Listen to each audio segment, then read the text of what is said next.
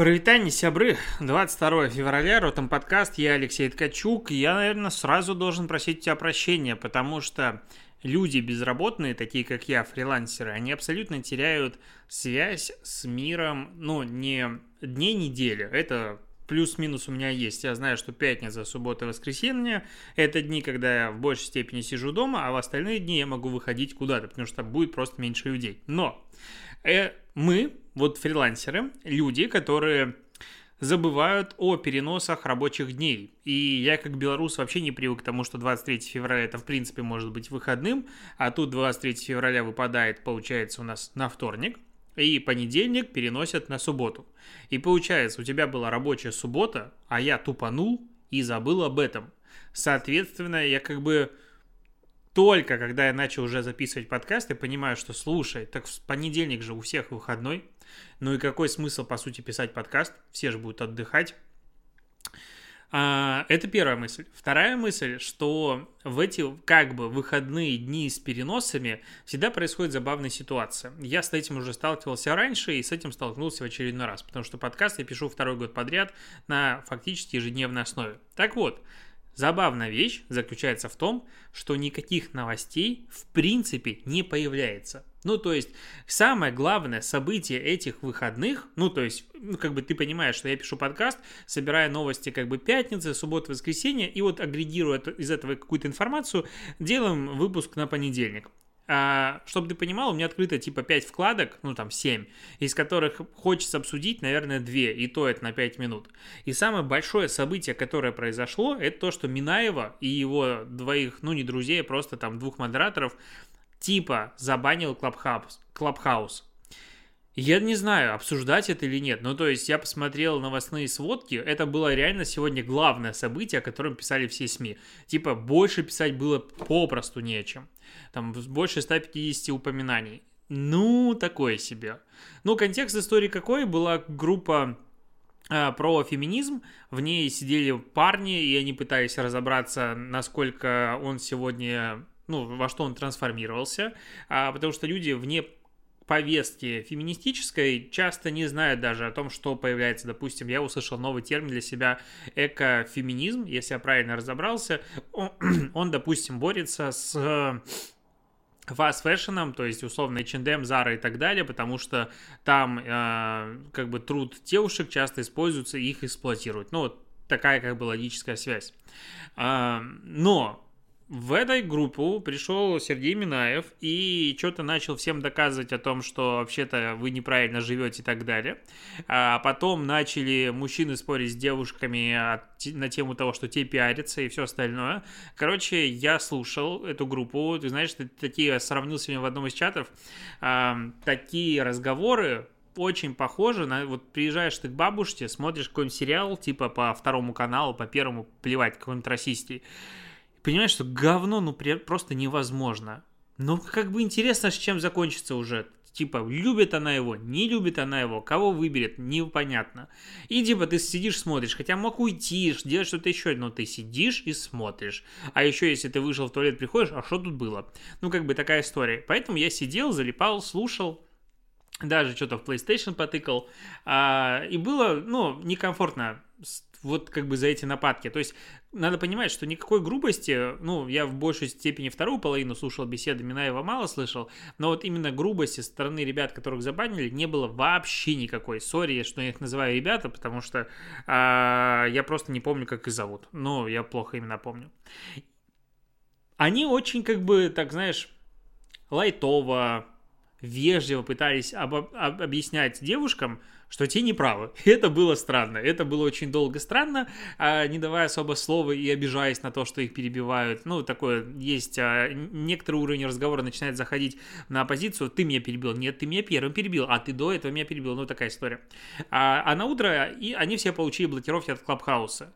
И типа все, срочно Минаев начал обвинять весь интернет, фем, феминисток, всех-всех-всех в том, что это что-то у меня голос срывается, что это ужасная цензура, и, короче, вообще Clubhouse скатился, и, короче, вот за что боролись, на то и напоролись. И уже пообщаться нельзя. по факту сейчас системы модерации и блокировки как таковой у Clubhouse а нет. Человек собирает много жалоб, модератор просыпается и ставит ему условный бан. Под баном не подразумевается удаление его аккаунта в принципе или запрет на вход в, допустим, Клабхаус на какое-то время все ограничения, это он просто не может создавать новые группы сам, ну, новые комнаты. При этом он может в них также вступать и общаться. Вообще никакого, то есть, больших проблем.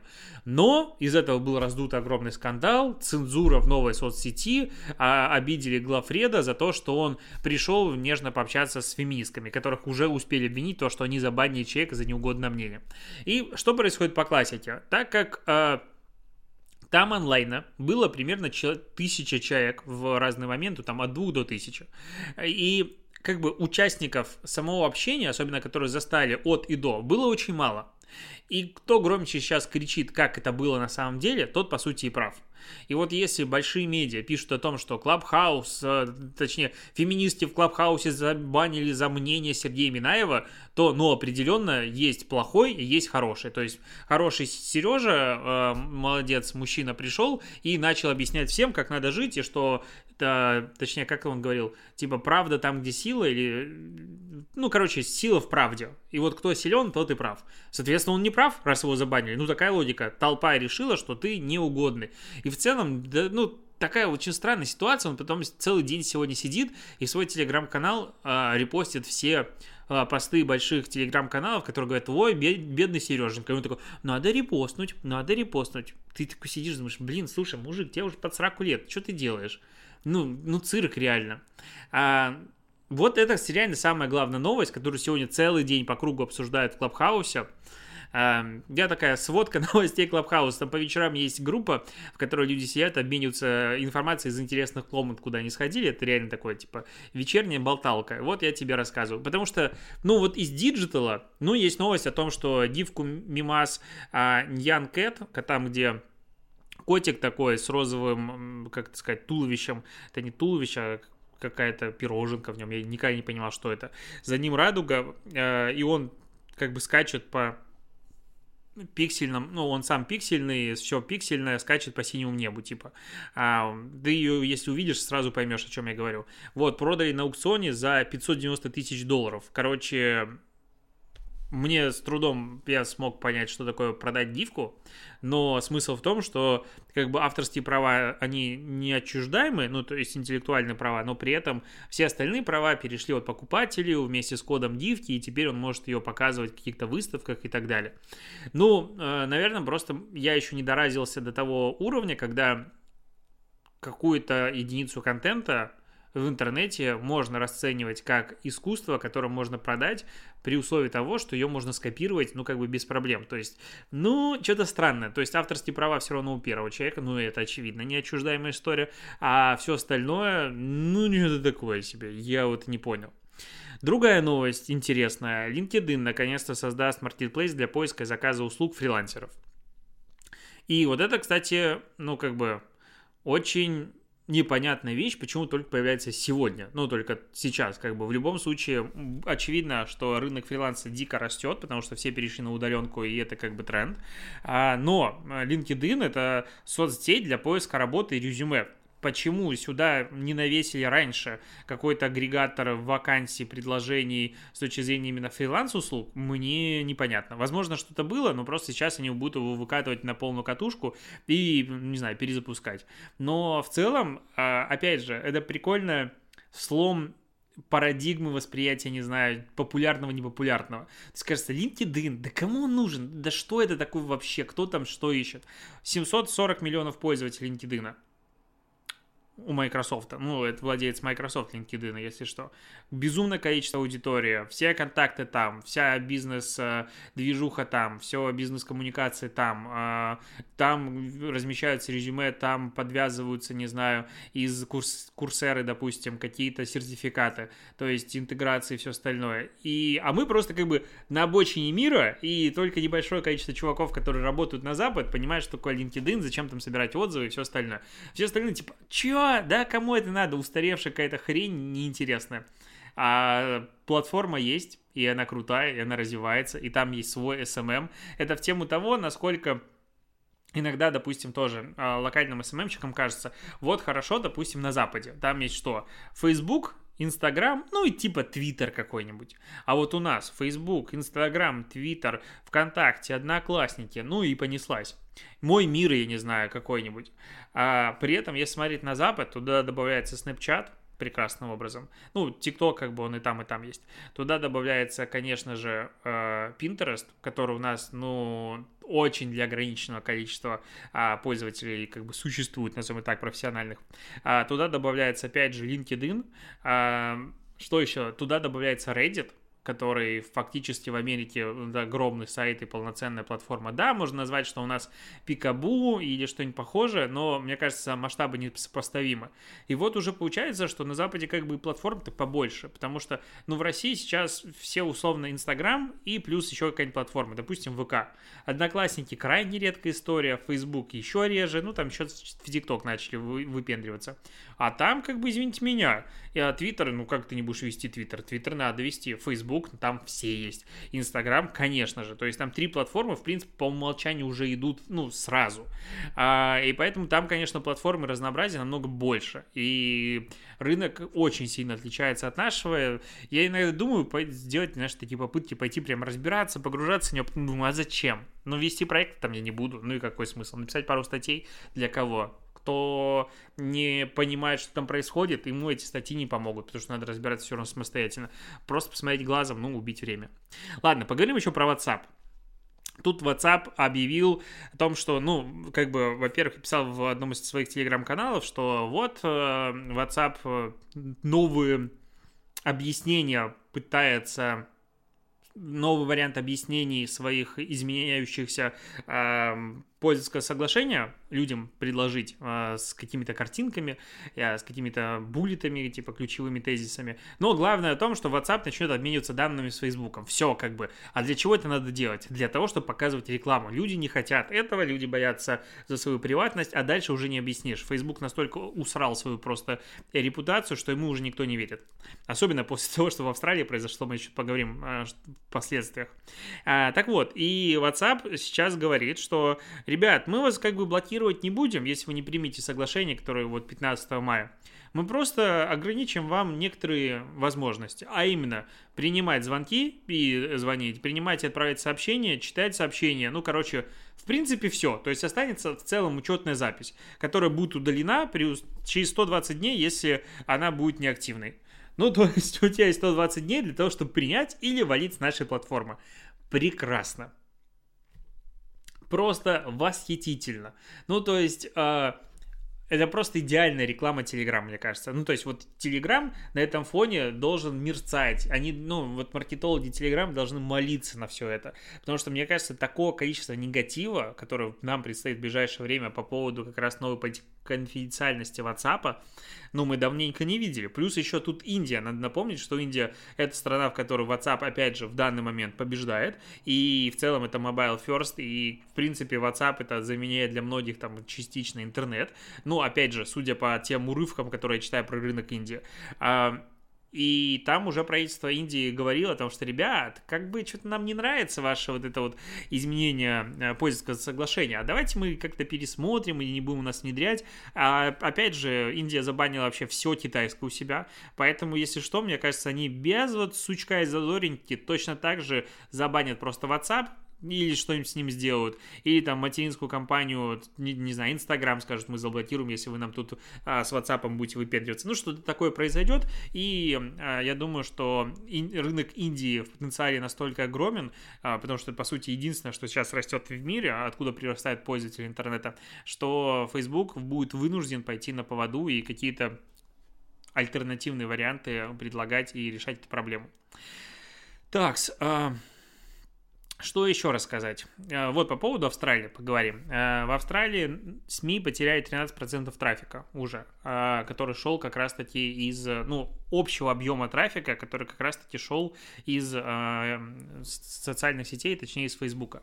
Я думаю, это не конец, я думаю, будет еще и дальше проседать вся эта история. Я думаю, что как бы WhatsApp, точнее Facebook ограничил пока ссылки в Фейсбуке, но есть же у нас еще Инстаграм, Инстаграм Stories, и оттуда тоже идет трафик, и, возможно, какая-нибудь пересылка сообщений в WhatsApp, ну, то есть Facebook может давить как бы и дальше, и посмотрим, к чему это приведет. Кстати, а, сегодня у нас вот как раз-таки в Клабхаусе была, на мой взгляд, одна из самых интересных лично для меня комнат, потому что у нас был Андрей Дороничев, это а, топ-менеджера Google, который сделал, по сути, мобильный YouTube, который занимался стадией, и разрабатывал ее, ну, руководил этой командой а, и занимается, насколько я понимаю, сейчас. Я могу ошибаться во всех этих историях, что он конкретно сейчас делал, либо делает, то есть во времени.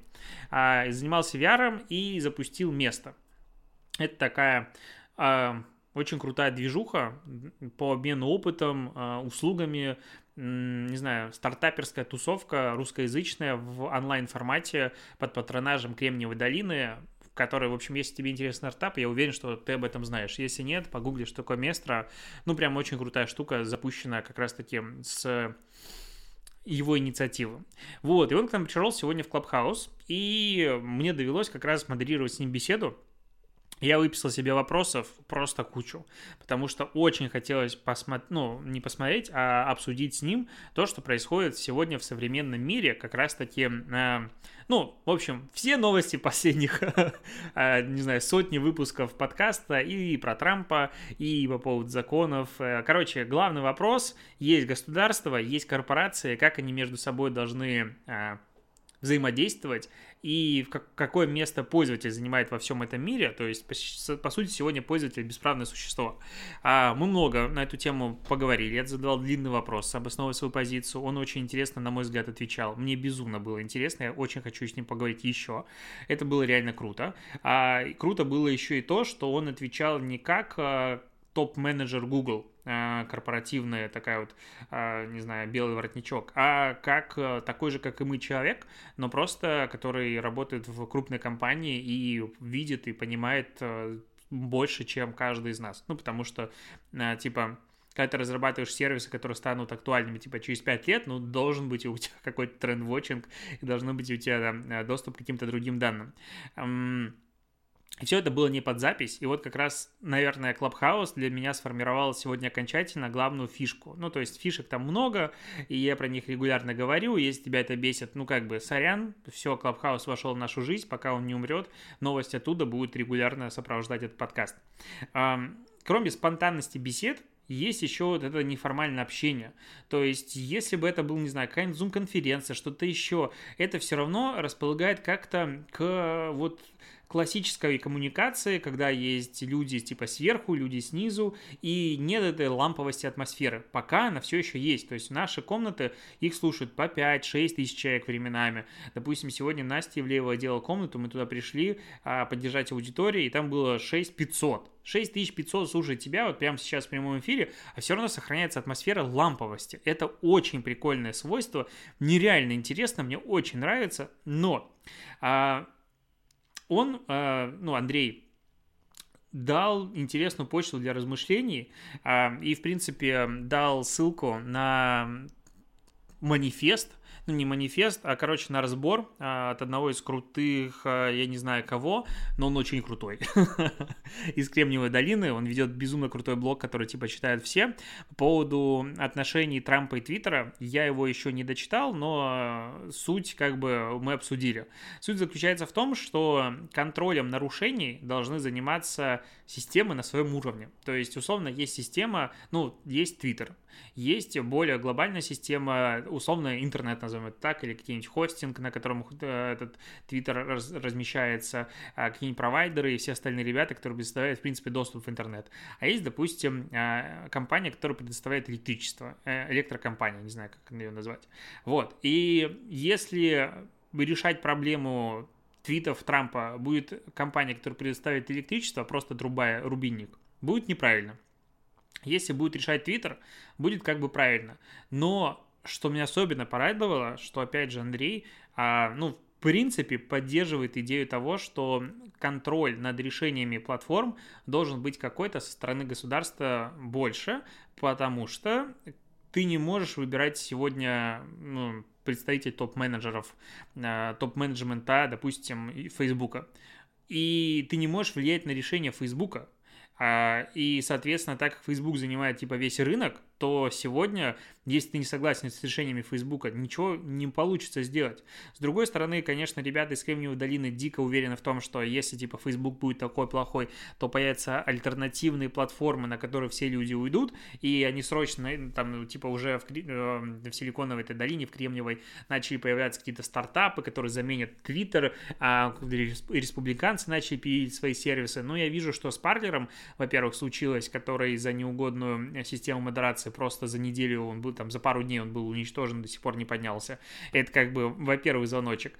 А, а во-вторых, опять же, как бы топы Фейсбука, на мой взгляд, это абсолютно не тупые люди, которые прекрасно понимают, а, до какого момента можно гнуть свою линию. Если они увидят, что прям народ массово мигрирует, ну окей, они что-то там изменят и а, пойдут на попятные, допустим, тем самым убив э, бизнес, который как бы начал расти, люди все равно останутся здесь, люди по своей сущности, на мой взгляд, инертные и не хотят уходить с платформы, на которой, допустим, они сидят 15 лет в каком-нибудь Фейсбуке или больше, там, допустим, 17, потому что Фейсбуку 17 лет, и там вся твоя цифровая жизнь, ну, представь себе, ты ведешь страницу 17 лет, какая-то огромная ценность. А если так задуматься, то эта страница тебе не принадлежит по правилам пользования сервисом. То есть ты просто что-то делаешь 17 лет, и это что-то тебе не принадлежит, твой альбом тебе не принадлежит. Это, конечно, дикость.